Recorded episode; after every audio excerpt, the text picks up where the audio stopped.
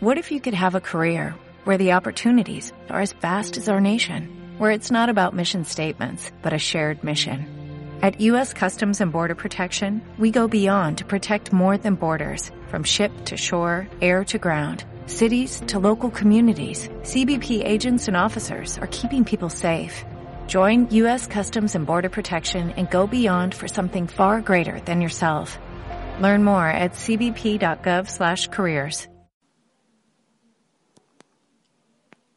La parte 2, porque me sonó el teléfono, eh, me interrumpieron, pero ya ahora me voy a volver a, a concentrar. Bueno, como les venía contando un poco, el, los discípulos de Freud se distancian del, de este tema que, que dice relación con, con intentar explicar los mecanismos del inconsciente de nuestra personalidad por la energía psicosexual producida en, sobre todo en la niñez.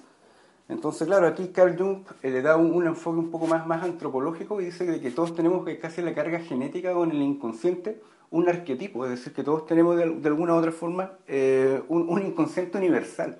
Es decir, nosotros desde que nacemos tenemos como el arquetipo de lo que, de lo que es una relación con el padre o con la madre instintivamente. Y dicen que estos arquetipos son, son universales. Además sostiene también de que, que los individuos nos manejamos también por... somos más conscientes eh, con respecto a nuestra personalidad o a nuestras emociones en, en poder manejarlas porque somos capaces de establecernos eh, metas y objetivos durante todo nuestro ciclo vital y asimismo lograr la autorrealización, que es decir, eh, este, esta visión un poco también en, en la línea de, de, los humanistas eh, positiva, es decir, que somos capaces de autorrealizarnos cuando logramos cumplir estas metas y estos objetivos. Eh, Alfred Adler, que también eh, otorga bastantes eh, principios optimistas de, de, de, de, esta actitud hacia la vida, bueno, dice que hay una lucha constante a nivel inconsciente entre nuestro complejo de inferioridad y los complejos de superioridad, en la cual de alguna u otra forma nosotros también establecemos eh, metas y objetivos y buscamos eh, superarlos y lograr eh, dominar este complejo que, que, es de inferioridad para sentirnos mejor y también darle de alguna u otra forma direccionar nuestras emociones. Karen Horney, que también aporta bastante al, a, este, a los principios, sobre todo de la TREC, en esta tiranía de deberes que ella también ha identificado en algunos de sus libros. Eh, bueno, dice de que el, los niños, eh, cuando se desarrollan en, en un entorno eh, adverso, algunos eh, desarrollan ciertos estados que son condicionantes de su personalidad, que ella, ella, llamó neurosis. Ella es la que introduce el concepto de neurosis que después se desarrolla bastante en la psicología normal, que tiene que ver con los trastornos de, de personalidad. Entonces, claro, dice Karen Honig que eh, algunos individuos desarrollan neurosis en su niñez y que después en, la etapa adulta se manifiesta en tres estados. Es decir, que cuando nosotros nos, nos intentamos refugiar en la gente, cuando nos refugiamos en, en otras personas, o bien cuando nos ensimismamos y nos refugiamos en nosotros mismos. Entonces, claro, ella dice, bueno, aquellos individuos que son eh, deterministas cuando se refugian es decir, que se, cargan para un lado, se, refugian, se muy ensimisman o muy, se van muy hacia la gente, podríamos hablar que tienen algo de, neurosis. Pero cuando están eh, equilibrados, son personas sanas. Cuando son capaces, por ejemplo, de, de, algún problema, ser capaz de refugiarme en el otro, o cuando quiero un, un, poco de soledad, estar solo, o cuando en este caso quiero eh, eh, tener eh, una actitud de, rebeldía frente, frente, a la sociedad. En realidad ese es el otro principio que se me ha ido un poco ahí explicar un poco mejor.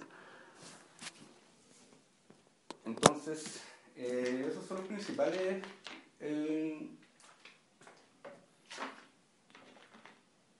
psicoanalistas. Es bien interesante el, el psicoanálisis, la verdad es que no tengo mucho tiempo le estoy dando una vuelta nomás para poder llegar bien más o menos donde, donde quiero llegar y darle una revisada al tema que tiene que ver con, el, con las terapias cognitivo-conductuales de segunda y tercera generación. Bueno, en la segunda generación hay instrumentos eh, actuariales y después están instrumentos mixtos que también se relacionan bastante con, con esto. Bueno, Eric Erickson eh, fue el que yo elegí también para hacer algunos, alguna separación en grupos de edades, para hacer algunas pruebas con, con mi trabajo.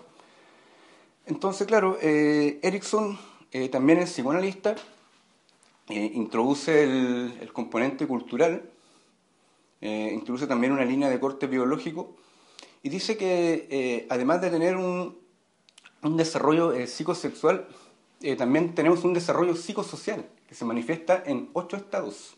Es decir, tenemos ocho estados que son psicosexuales y psicosociales caracterizados por una, por una dialéctica, es decir, siempre está presente la dialéctica, en este caso es dialéctica hegeliana, que es esta relación de conflicto que produce finalmente un cambio, una superación, y cuando no logra superarse, avanzar bien, queda eso ahí como marcando y que es determinante en la etapa siguiente, que puede manifestarse en alguna patología, cuando en alguno de los estados no logra superar bien ese conflicto. Entonces parte del, del principio biológico de epigénesis, que vendría a ser algo también así parecido como en el, no sé si la, lo que plantea el conductismo es una tabla rasa, pero este principio biológico de epigénesis es un plano básico del desarrollo, es decir, de que todas las partes de, este sistema que propone eh, Erickson en cada etapa, es decir, donde hay elementos somáticos, psíquicos, éticos sociales y epigenéticos en contacto y conflicto, ¿cierto? Tienen su ciclo de maduración, de adaptación para la conformación del todo, es decir, como cuando se crea la vida, cuando cada una de las partes se van juntando de a poco y van en este caso eh, formándose, madurando, hasta poder tener la suficiente madurez para funcionar como un todo y pasar a la siguiente etapa. Entonces, claro, a mí me parece interesante de, de Erickson esta visión eh, sistémica que tiene, esta visión bien, bien sistémica eh, respecto al funcionamiento. Es decir, ya, se acabó una analogía así del, funcionamiento del, cuerpo humano para poder, en este caso, explicar el, desarrollo eh, psicosocial del ser humano. Entonces, claro, este, este, este, componente cultural también está en el, desarrollo de la personalidad y, también se manifiesta a través de estos agentes significantes, es decir, que estas personas que son significativas en nuestro proceso de, de, socialización contribuyen de alguna u otra forma de que este sistema que es somático, psíquico, ético, social y epigenético, epigenético en cada estado tiende al equilibrio, como todos los sistemas se supone que tienen que tender al equilibrio dentro de esta constante lucha que él en este caso llamó factores sistónicos y factores distónicos a esta lucha que hay, ¿cierto?, en, dentro de estos componentes que están dentro de cada estado. Y si fuera un sistema, claro, serían tal vez unos factores eh, entrópicos, es decir, que el sistema tiende al desorden, en este caso se manifestaría a través de alguna patología, o eh, factores eh, negentrópicos, es decir, cuando el sistema tiende al orden, al equilibrio, que él aquí llamó eh, fuerzas distónicas. Bueno, a través de todo este proceso psicosexual y psicosocial,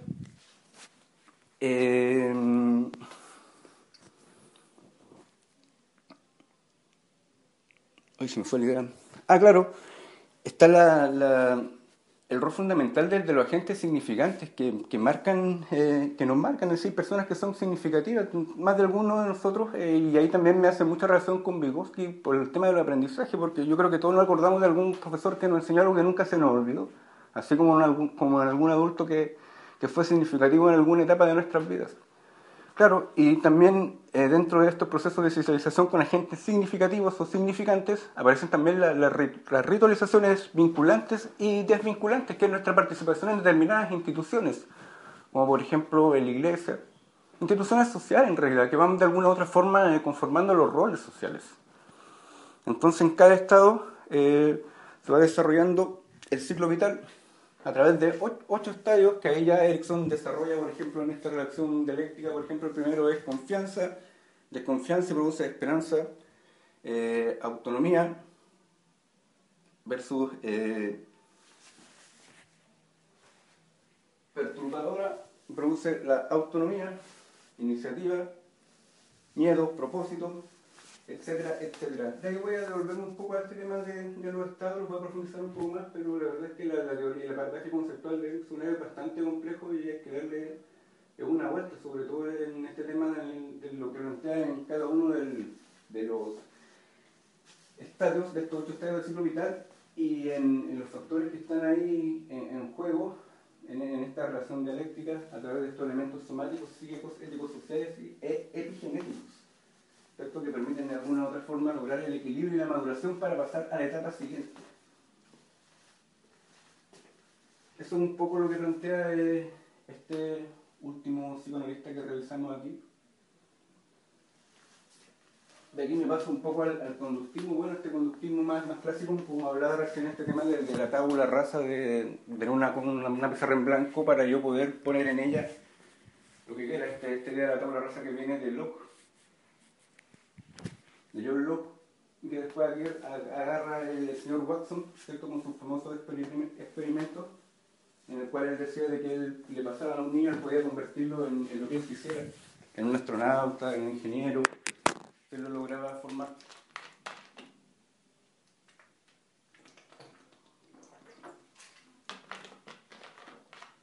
Tenemos eh, Pavlov, con este condicionamiento clásico de Pavlov, de ruso Pavlov, son los primeros conductistas, ¿cierto? Estímulo reflejo, y después viene Sondrake con el, Edward Sondrake, perdón, con el, el condicionamiento operante, bueno, que eso ya igual es como ya bien, bien conocido por todos, después el neoconductismo con, con Skinner en Estados Unidos ya, y después Hulk y otros neoconductistas más que el que le dan en este caso el, enfoque conductual, que también eh, las psicoterapias cognitivas toman enfoque y desarrollan ciertas técnicas eh, en función de, de, formar eh, conductas, hábitos conductuales, más, más que al componente cognitivo, aplican al, a este tema del condicionamiento clásico y al condicionamiento operante a través del, del refuerzo, estímulo o recompensa. Tenemos después el aprendizaje social de Bandura, ¿cierto? Es decir, donde acá también el ser humano no solamente aprendemos, eh, nos desenvolvemos a través del inconsciente, ni tampoco a través de, de esta relación con el ambiente estímulo-recompensa, sino que aprendemos con el otro. Aprendemos a decir, eh, somos el reflejo del grupo de pares, es decir, aprendemos por imitación, aprendemos en interacción social y vamos desarrollando en este caso nuestras habilidades sociales, la imitación y el reforzamiento eh, de ciertas eh, conductas o de habilidades sociales. Bueno, esto igual es bien interesante porque dentro del, modelo de riesgo, necesidad de responsabilidad, también sacamos el elemento del grupo de pares que sería determinante en, la conformación de, de, un perfil de riesgo de reincidencia delictual. Así que es un poco el pandura con el tema del, del aprendizaje social a grandes rasgos. La verdad es que me gustaría profundizar más, pero no tengo tiempo, así que quiero terminar esto rápido para seguir avanzando, porque si no me va a pillar la máquina y no voy a alcanzar.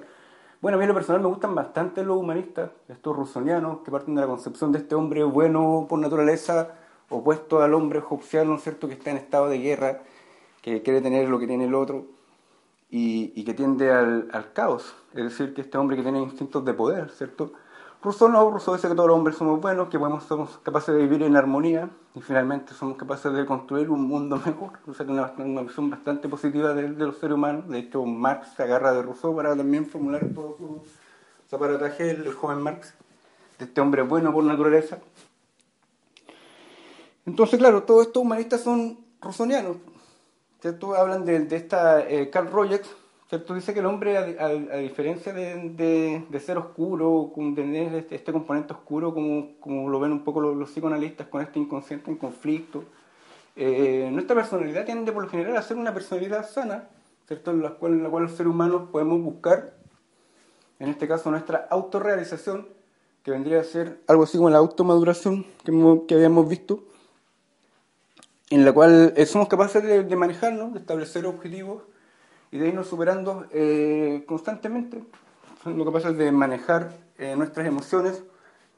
Eh, dentro de estos humanistas también está el, bueno, este de más famoso que uno ve, el que aparece en todos lados con su pirámide de las necesidades, la que necesidades de Abraham Maslow, que también en este caso tiene esta visión positiva del hombre que se va desarrollando eh, con estos principios de, de, autorrealización o satisfaciendo sus necesidades básicas y después otras necesidades más para poder desenvolverse y, desarrollar una personalidad sana.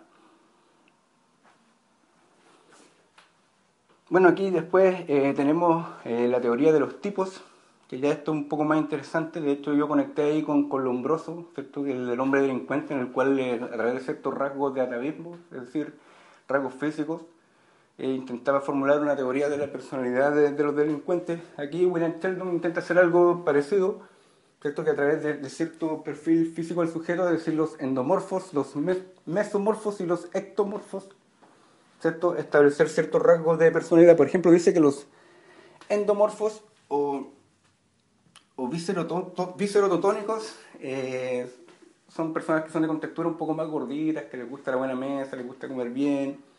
En cambio, los mesomorfos, los somatotónicos, eh, son sujetos más, más atléticos, eh, más arriesgados, más dados a la aventura, más esbeltos. Y los ectomorfos venían, el cerebro tónico vendrían a ser un poco en, términos medios, que son estos individuos que son un poco más, más retraídos, eh, más entre comillas eh, intelectuales, podríamos decir en términos de Sheldon. Pero también estas teorías carecen de bastante validez, igual que la de Lombroso en su tiempo, porque es muy difícil determinar que efectivamente existe. Bueno, aquí en leyenda igual de ser que algún estudio habían logrado probar en algunas poblaciones eh, estos modelos pero claro, es posible establecer también algún tipo de algún tipo de correlación o no sé si, si causalidad o, algo que vaya más allá que, que, pueda explicar nuestra personalidad por, por nuestra contextura, por nuestros rasgos físicos. Bueno, tenemos aquí también una teoría que es bien interesante, la de Gordon Albert, que es de los eh, rasgos comunes. Es decir, que todos los sujetos eh, tenemos rasgos comunes, es decir, ciertos puntos cardinales que yo puedo identificar en determinadas situaciones y a partir de eso construir un perfil de personalidad. Claro, todos en mayor medida somos un poco eh, histrónicos, todos en mayor o menor medida somos un poco retraídos, todos en mayor o menor medida somos un poco impulsivos. Entonces, claro, cuando yo pongo a un sujeto en observación, y aquí a también me, también me caigo en este tema de, de tal vez de duda epistemológica o un poco de, cuestionamiento, porque muchos colegas eh, psicólogos eh, a veces nos cuestionan a nosotros las observaciones, pero se olvidan aquí que, que, todo esto se formula a partir de la observación, yo no puedo aquí no hay ningún instrumento, esto es pura observación de conductas, de personalidades, observación en el tiempo y sistematización para ir construyendo todos estos aparatajes conceptuales, como podría ser en este caso lo que hacemos nosotros en la teoría fundamental, construir todo este aparataje conceptual a partir de de la observación de las relaciones sociales en determinados contextos, desde el caso de la sociología, pero aquí de alguna otra forma construyen los perfiles o, ciertos tipos de, personalidad o modelos psicológicos a partir de la pura observación. Bueno, ya lo hicieron, ya, lo hicieron hace tiempo, lo construyeron, eso es lo que estamos ocupando nosotros, entonces muchos, a veces, claro, eh, sin saber, eh, caen un poco en la deslegitimización del de las ciencias del espíritu, es decir, de toda esta hermenéutica o de, todo este mundo eh, que hace relación con, con, lo, con lo cualitativo, con la riqueza de la vida cotidiana, y caen en este seco un poco positivista que ven en la ciencia dura, que, que no puede haber ciencia si no es eh, objetiva, si no es lineal, aristotélica, mecánica, ¿cierto? Con este modelo de las ciencias físico-naturales que busca las generalizaciones a través de la inferencia estadística. Entonces, igual eh, hay discusión epistemológica ahí que también la puedo dejar ahí, pero para entrar en, un poco en eso. La verdad es que yo lo personal creo que eh, depende de lo que queramos estudiar y depende de cómo, cómo queramos en este caso poder, eh, como la, la, dimensión de la realidad que, que, queramos aprender con lo que estamos haciendo. A lo mejor un cuestionario, una encuesta o un test de estos que son estos test eh, objetivos, ¿cierto? O proyectivos, me van a entregar una información objetiva, pero una entrevista me va a entregar otra información que es complementaria y tal vez va a ser mucho más rica en términos de análisis que, que un dato duro. Entonces, claro, ahí hay, hay discusión epistemológica que tal vez no, no vale la pena profundizar. Bueno, para cerrar un poco, eh, están estos test de, personalidad que también eh, revisando son igual bastante eh, discutibles, porque tienen igual, bueno, de hecho tienen bastante aplicaciones en un montón de poblaciones, pero hay, hay muchos que no les gustan esos temas, por ejemplo, el test proactivo de Rocha, que es la interpretación de estas láminas y que creo que para los colegas psicólogos es un lío interpretarlo, tiene que tomar muchas interpretaciones. Y aquí, bueno, también se un poco en el tema subjetivo por la, interpretación del juicio profesional, o sea, claro eh, finalmente pueden aplicar cualquier test y uno queda sujeto a la, interpretación del profesional, que es, es discutible. O sea, ahí no hay objetividad. El profesional tiene una historia de vida, puede saber o no saber, tiene cierto tipo de inteligencia, entonces igual eh, hay discusión, hay discusión. O sea, no es como, no es posible en este caso establecer o decir de que el, de que el juicio clínico eh, es 100% válido. Hay discusión. Bueno, aquí en de estos tres objetivos eh, tenemos el, de Memesota, eh, el inventario de personalidad de Memesota, ¿cierto? que es un test nomotético porque se trabaja con poblaciones grandes, es decir, trabajan con poblaciones de miles de personas, un poco en la línea de, esta teoría de los rasgos, identificando puntos cardinales para establecer ciertos patrones de, personalidad. Eh, tenemos el test de Cattell, que identifica 16 factores que en este caso podrían conformar mi tipo de personalidad. Y dentro de los proyectivos tenemos el TAT, el de la percepción temática, y el ¿cierto? me pone a hacer unas láminas, unas cosas que tengo que interpretar, que también parecido al TAT de Rocha, que también en este caso permite construir algún tipo de, de perfil. Entonces, bueno, eso es más o menos lo que logré eh, revisar eh, de esto. La verdad es que a grandes rasgos eh, bueno, yo creo que con cada una de, lo que hemos revisado acá, con cada una de estas líneas, tenemos, pero podemos estar, no sé, un semestre hablando de, de cada autor, pero no tenemos tiempo. Así que vamos a seguir avanzando. Ya que me voy a pasar rápidamente a las personalidades anormales o a los sujetos anormales y ya vamos a, meternos un poco en, la psiquiatría. Es decir, que aquí ya empezamos a trabajar con, psicofármacos, o con sujetos que efectivamente ya presentan eh, patrones conductuales o emocionales que, rompen con, el orden social establecido y con, y con lo que es eh, vivir en, dentro de una sociedad bajo la norma. Y aquí también conectamos un poco con los factores criminológicos, que son los que finalmente los que nos interesan a nosotros y para poder después eh, llegar a, lo que estamos buscando, los tipos de aprendizaje que finalmente viene a complementar el, perfil psicológico, el tipo de personalidad, el tipo de pensamiento, el tipo de pensamiento concreto, abstracto, de alguna otra forma para poder eh, intentar introducir algún tipo de, de técnica eh, desde la ciencia de la educación que se complemente con, las técnicas terapéuticas, que es finalmente lo, que nosotros eh, apostamos a hacer y un poco fundamentando la, observación de la realidad. Es decir, yo creo que un enfoque también hubiera sido interesante poder, sustentarlo con, con, teoría fundamentada. Pero lamentablemente se nos hizo un poco difícil el, el acceso al, al, campo objeto de estudio y bueno, y por temas de viabilidad no, no podemos seguir desarrollando. Entonces, claro, para ir adelantando un poco, voy a aprovechar el tiro de revisar acá el tema de este perfil psicosocial criminológico. Bueno, lo primero que uno identifica cuando eh, tiene a un, delincuente, eh, son, un primer indicador en este caso sería la, presentación personal, es decir, cómo se viste, el, el, aseo, la actitud que el sujeto presenta, es decir, la disposición anímica, la postura física, su lenguaje verbal, y la, eh, el componente criminológico, es decir, si el sujeto es evitativo, presenta cierto negativismo, cierta hostilidad cubierta o encubierta eh, en nuestra encubierta perdón en, la entrevista cierto cuando yo le realizo la entrevista a este sujeto para identificar ya ir construyendo un poco su perfil psicocriminológico eh, voy revisando poco a poco eh, todos estos indicadores que me van pudiendo construir en este caso el, el perfil del sujeto bueno, también tenemos la evaluación de las funciones intelectuales, que aquí ya conectamos un poco con, con, lo que estamos viendo. Aquí podemos ocupar aquí podemos ocupar, por ejemplo, el, el test de West, la escala de Wechsler, ¿cierto? Y, bueno, por lo general los, los niveles de, de, inteligencia que también se relaciona con, con, los tipos de aprendizaje son el superior, el normal superior, el normal promedio, el normal lento, el deterioro mental. Dentro de estas eh, funciones eh, intelectuales tenemos también el, estilo de pensamiento. Bueno, aquí también se trabaja con test proyectivos porque aquí ocupan el test de Roster y establecen si el pensamiento es concreto, si es funcional, si es abstracto, si es sobre abstracto. También eh, cuando empezamos a, buscar un poco más ya nos, encontramos con, con, un indicador que, apunta un poco a, intentar establecer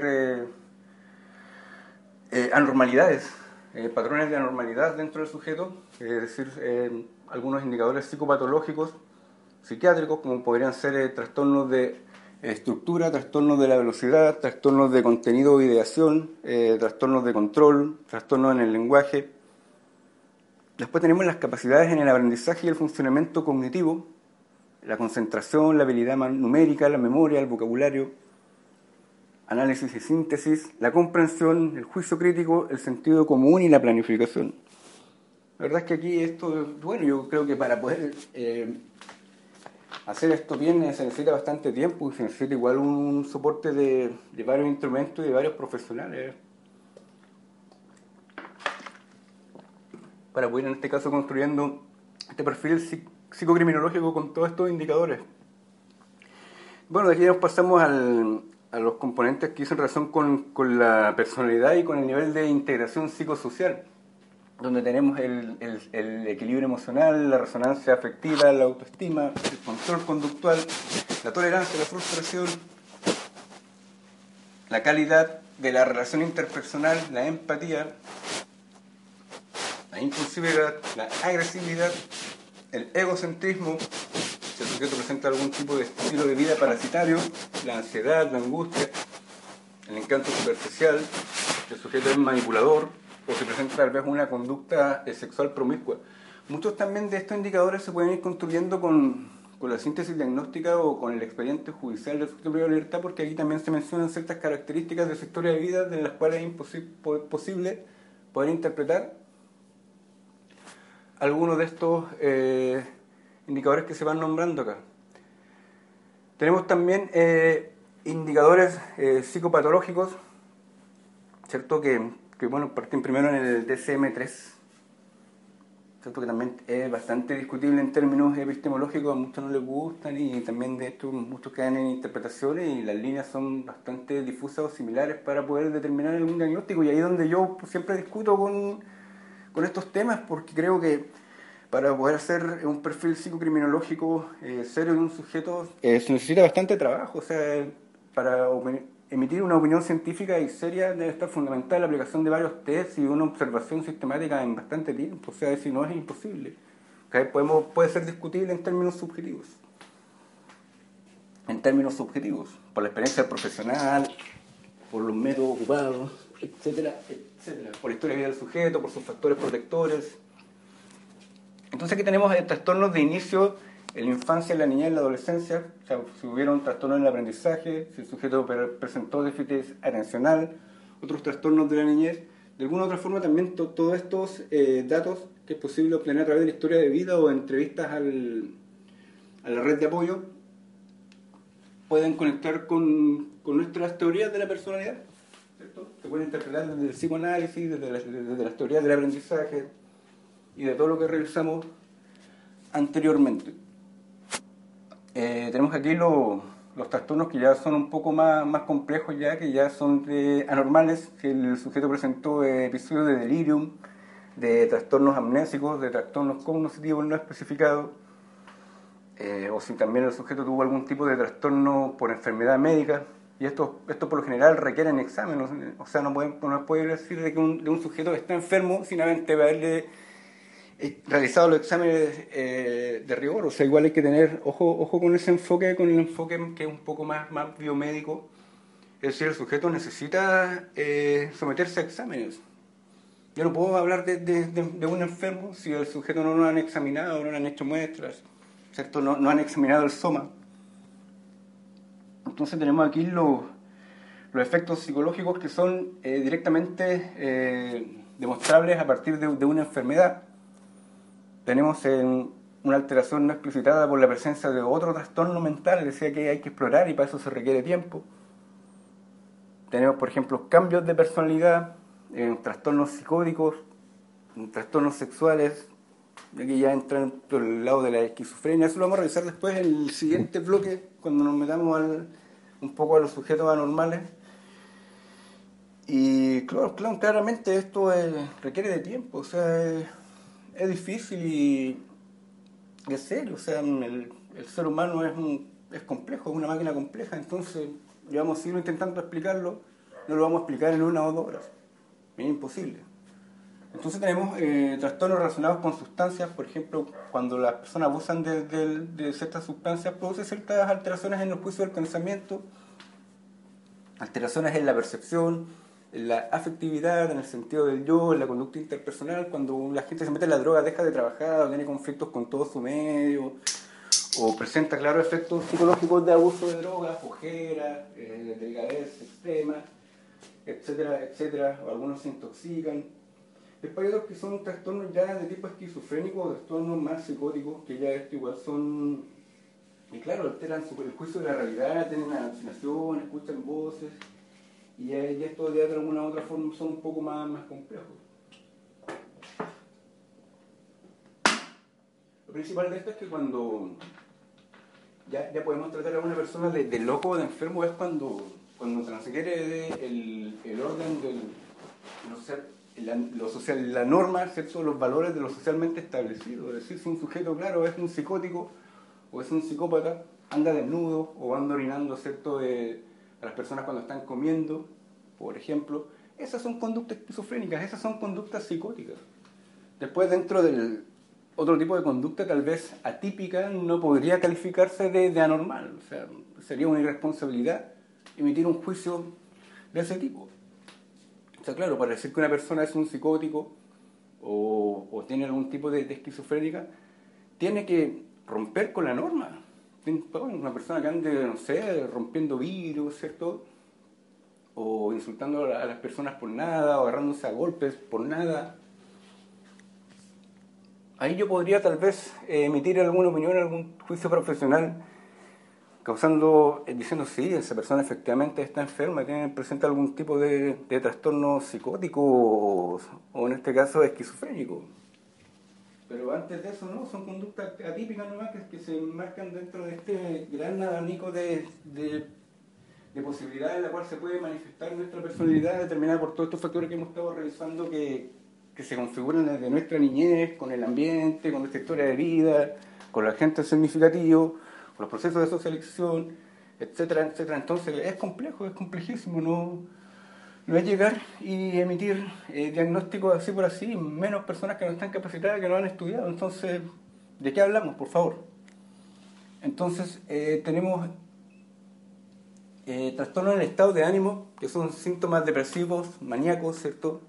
Eh, episodios depresivos mayores, episodios maníacos, episodios mixtos, crisis de angustia, que son los trastornos de ansiedad, la agrofobia, el trastorno obsesivo compulsivo, que de alguna u otra forma se, se atacan de los enfoques que vamos a realizar después con estas terapias eh, cognitivo-conductuales. Y ahí es donde yo difiero un poco también con, con el enfoque que se utiliza, porque no, no todas las personas privadas, privadas de libertad eh, son anormales. O sea, la, la, mayoría yo creo que son normales. Yo creo que si cualquiera nos aplicamos eh, alguno de estos instrumentos, vamos a arrojar ciertas variables, nos van a salir bien, otras no tan bien yo creo que la principal eh, problema de estas personas son personas pobres.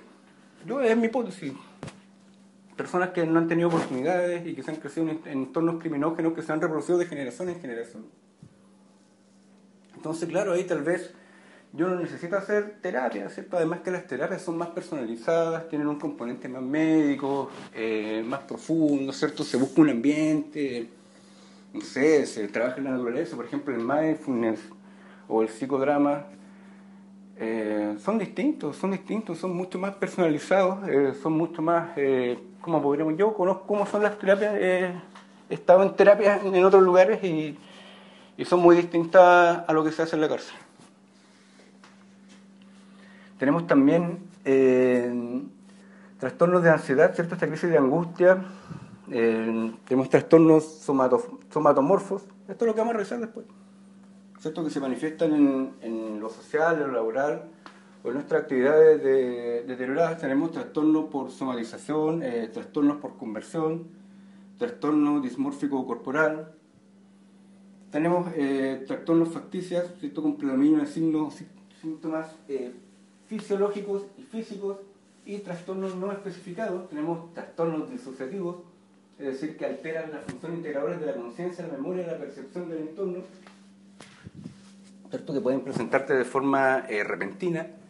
Hay muchos casos de personas que están bien y de repente de un rato para otro eh, tienen crisis o episodios y se desestabilizan.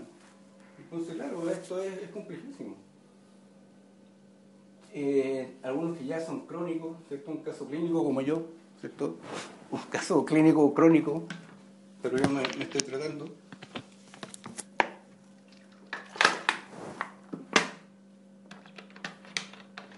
Después aquí están eh, estos trastornos sexuales, personas que presentan alteración del, deseo, eh, cambios psicofisiológicos, o esta parafilia, ¿cierto?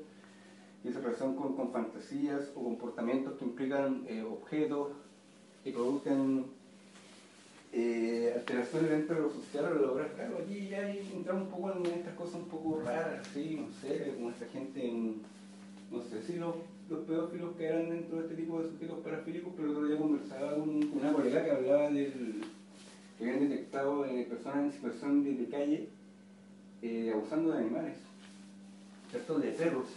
Entonces eso ya es, es zoofilia y ya es claramente una persona que tiene un, una distorsión cognitiva o un trastorno eh, cognitivo severo.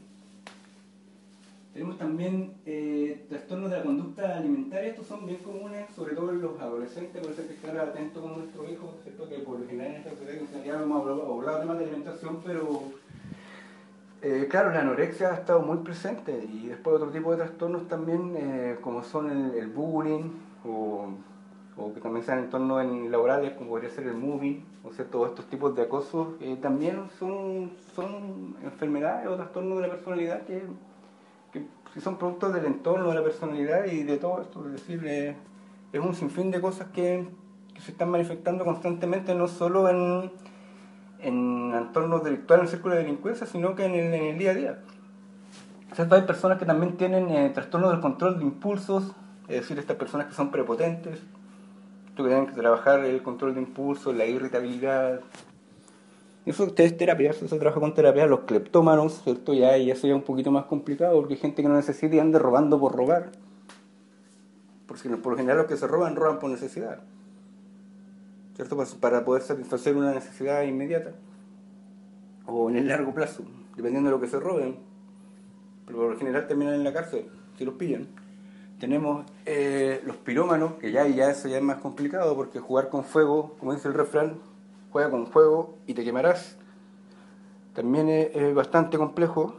Eh, tenemos también estos trastornos eh, adaptativos, que son una respuesta estresante psicosocial identificable, ¿cierto? Como en el estado de ánimo depresivo, este trastorno de ansiedad, este trastorno en el comportamiento. La verdad es que cuando yo leo un poco lo que está aquí y todo lo que he revisado me identifico un poco en cómo yo soy, pero yo no me atrevería a identificarme como, anormal. Yo creo que soy producto de las condiciones, ¿no? El día a día, chucha la weá, si un día me levanté cansado, ¿por qué voy a tener que andar riéndome?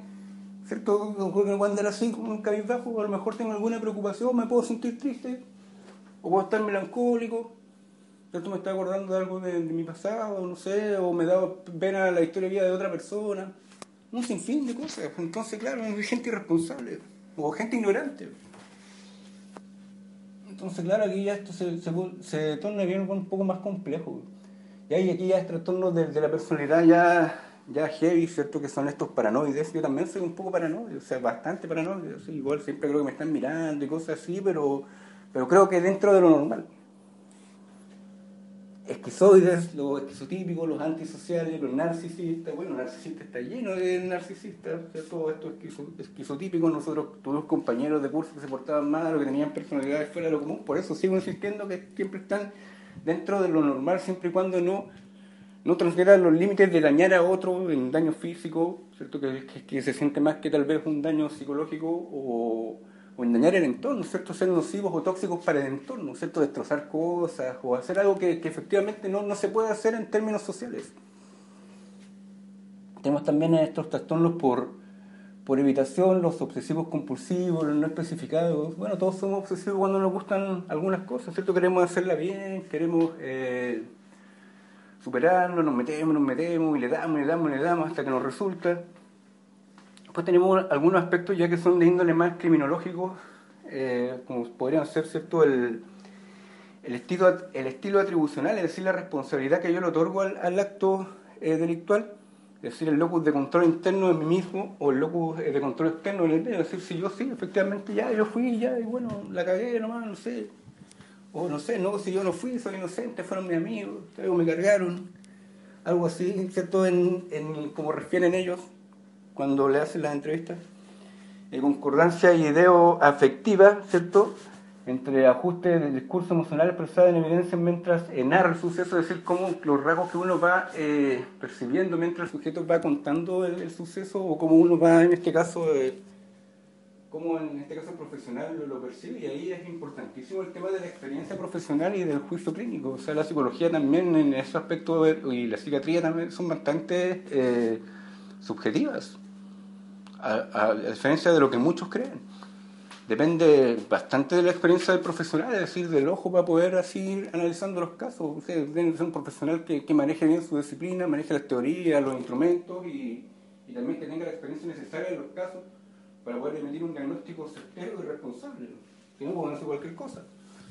Entonces tenemos también eh, la capacidad de, empatía que presenta el sujeto de tratar de ponerse en el, en el lugar del otro cuando hace el correlato el manejo de la culpa, es decir, si la reconoce, la justifica, la niega, ¿cierto? se victimiza, y todo esto también depende mucho del, juicio profesional. Eh, tenemos el estado del desarrollo eh, moral, ¿cierto? Bueno, aquí ya hay otras cosas que ya son un poco más de... Aquí me acordaba de los estados de Piaget, ¿cierto? Porque habla de, tres niveles de razonamiento moral, ¿cierto? Con, dos etapas, ¿cierto? Una, una moral preconvencional, digo, cuando somos eh, niños, tenemos de 4 a 10 años y bueno, tenemos los patrones de orientación al castigo o a la obediencia o el propósito instrumental del intercambio. Después tenemos eh, una moralidad de conformidad con el papel convencional manifestado en reglas mutuas en la razón de otros, es decir, claro, es el componente social normativo, lo que va configurando de alguna otra forma este enfoque en nuestro comportamiento. Tenemos el sistema social y la conciencia, eh, tenemos la moralidad, los principios morales autónomos, es decir, la moralidad del control de los derechos individuales de la ley, ¿cierto? Demostrado críticamente y ya la moralidad de los principios éticos universales. Ya de ahí en temas morales también lo vamos a borrar después porque todo, este componente social que configura la norma eh, es bastante significativo. Bueno, aquí ya después eh, ya uno tiene que construir en este caso el, el diagnóstico en sí mismo, donde yo puedo decir si el sujeto tiene una conciencia del delito favorable, regular o desfavorable, si tiene conciencia del daño, si presenta una disposición al cambio, y claro, y si tiene un pronóstico positivo o negativo, de que se recomienda para que se pueda ir o para que se quede acá, no, ahí privado de libertad, pero claro, es un mundo de cosas, después bueno, elige ya que vamos a regresar después, que ya que con esto, todavía andamos con, andamos aquí por, por los años 60, más o menos entre los, entre los años 30 y 60, pero ya todo lo que se empieza a desarrollar de los 60, los 70 en adelante, ya los instrumentos eh, mixtos que son ya de, tercera generación, incluso creo que ya hay otros que son más actuales, eh, van configurando paralelamente con, los avances, sobre todo ya en, el tema que son ya más de índole eh, cognitivo, conductuales, o, sea, o cognitivo, y sobre donde todos incorporan la innovación, porque de hecho, bueno, le dan una los de tercera generación eh, se meten con el mindfulness, con cosas que tienen que ver con la filosofía budista. O sea, que a pensar que eso iba a llegar en algún momento a la ciencia eh, racional que parten aquí, no sé, de, de Kant, ¿cierto? Eh, occidental, o de la ciencia pura en este caso, allá esas cosas que tienen que ver un poco más, de, son de índole tal vez un poco más, más religioso, que son más filosóficas. A propósito de esto que ahora quieren sacar del, del, del currículum filosofía. Entonces, claro, eh, en estos tiempos igual es importante, si está todo este conocimiento a disposición, eh, aterrizarlo y adaptarlo a la realidad. A la realidad, es decir, hacer un traje a la medida. ¿Cierto? ¿Qué, ¿Qué, tenemos? Podemos necesitar esto. ¿Por qué tienen que ser modelos importados? Que eso es lo que nos resulta. Hay que, en este caso, ir construyendo algo que se ajuste y que no es fácil. ¿Por qué? Porque mucha de esta población eh, tiene distintas características, en muchos casos no pueden trabajar juntos, eh, no están los medios como para poder segmentarlos bien, eh, presentan tipos distintos, distintos tipos de necesidades. Si hablamos de necesidades criminógenas dinámicas que pueden modificarse, si hablamos en términos del modelo de riesgo, necesidad de responsabilidad. Entonces, Falta todavía, falta, falta bastante. Pero más o menos un poco de... Por ahí va la, la orientación. Ya no voy a hablar más porque me cansé, hoy día voy a descansar. Mañana seguiré avanzando, me voy a meter a los anormales. Hay un texto de Foucault que se llama Los anormales, que, que de hecho revisa la, el concepto de normalidad desde el siglo XIII, si no me equivoco, en adelante. Y cuestiones sobre todo esto, y, y muchos de estos eh, personas en estos siglos eh, de régimen eh, absolutista monárquico que presentaban este tipo de trastornos fueron asociados a, estados de pecado, es decir, todavía no estaba el, conocimiento necesario para poder eh, tratarlos desde la psiquiatría o desde, la psicología clínica, sino que, se asociaban a este, componente místico religioso. De hecho, la Inquisición quemó miles de personas, miles de brujas que presentaban este tipo de, de trastornos, o otras personas por herejes, fueron torturados, quemados, en nombre de Dios por esta tal vez ignorancia. Por eso a mí me parece tan importante el siglo de las luces, porque ahí se produce este proceso de secularización donde el hombre ¿cierto? se separa un poco de la iglesia y ya comienza su mayoría de edad a pensar por, por él mismo y a darse cuenta de que tal vez eh, no se podía justificar todo el orden social o, todos los fenómenos eh, de orden natural por la religión, con todo el respeto que, que los creyentes se merecen. Pero bueno, es un poco lo que, lo que tenemos que revisar y ya de ahí vamos a seguir eh, profundizando más para ver qué sale de esto. Pero es bastante interesante, ya esto que hacer todavía. Hay estas cosas las cuales uno se puede detener y, seguir ahondando y, para esto eh, fundamental primero eh, hay que darse los espacios para poder discutirlo, analizarlo y, y contrastarlo con la realidad, porque en la teoría, claro, lo puede entender, lo puede explicar, pero cuando lo quiero aterrizar, es importante el, juicio en este caso, más, más que del profesional e individual, un juicio interdisciplinario, multidisciplinario, para poder eh, construir en este caso eh, cosas que sirvan, cosas que sirvan de distintas visiones, perspectivas, discutirlo, analizarlo, ¿cierto? Y ahí es más fácil. Todos tienen su mirada, todos tienen su componente. Porque si no caemos en estos determinismos, de poner cosas así, yo, yo necesito esto si yo no estoy enfermo, necesito, yo necesito otra cosa, a lo mejor yo necesito trabajar, necesito que me enseñen cosas que me sirvan para, para ganar dinero, ¿cierto? Yo ya estando acá ya lo único que quiero es salir, no me voy a portar mal, no voy a hacer nada mal, no sé.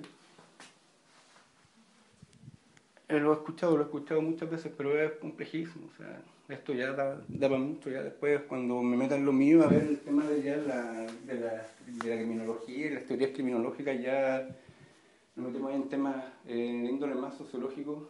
Ahora estoy dando una, una revisión a, mi, a mis primos hermanos psicólogos, psiquiatras, clínicos, desde mi disciplina, pero no, yo creo que lo mío va por otro lado. Yo le doy un enfoque más, más sociológico. Aunque también hay mucho de esto, o sea, si está todo relacionado. Está todo relacionado, si finalmente todo es sistémico, complejo.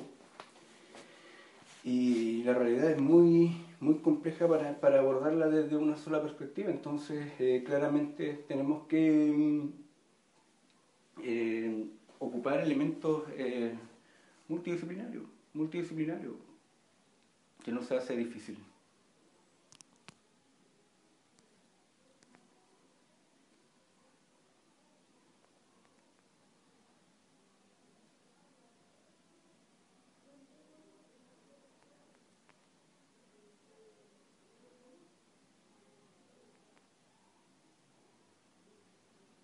As a new Western Union customer, you can enjoy a $0 transfer fee on your first international online money transfer. Send money to your family and friends back home the fast, easy, and reliable way. Visit westernunion.com or download our app today to get started, and your first transfer fee is on us. FX gains apply, not available for credit cards and transfers to Cuba. Services offered by Western Union Financial Services Inc. and MLS 906983 or Western Union International Services LLC and MLS 906985.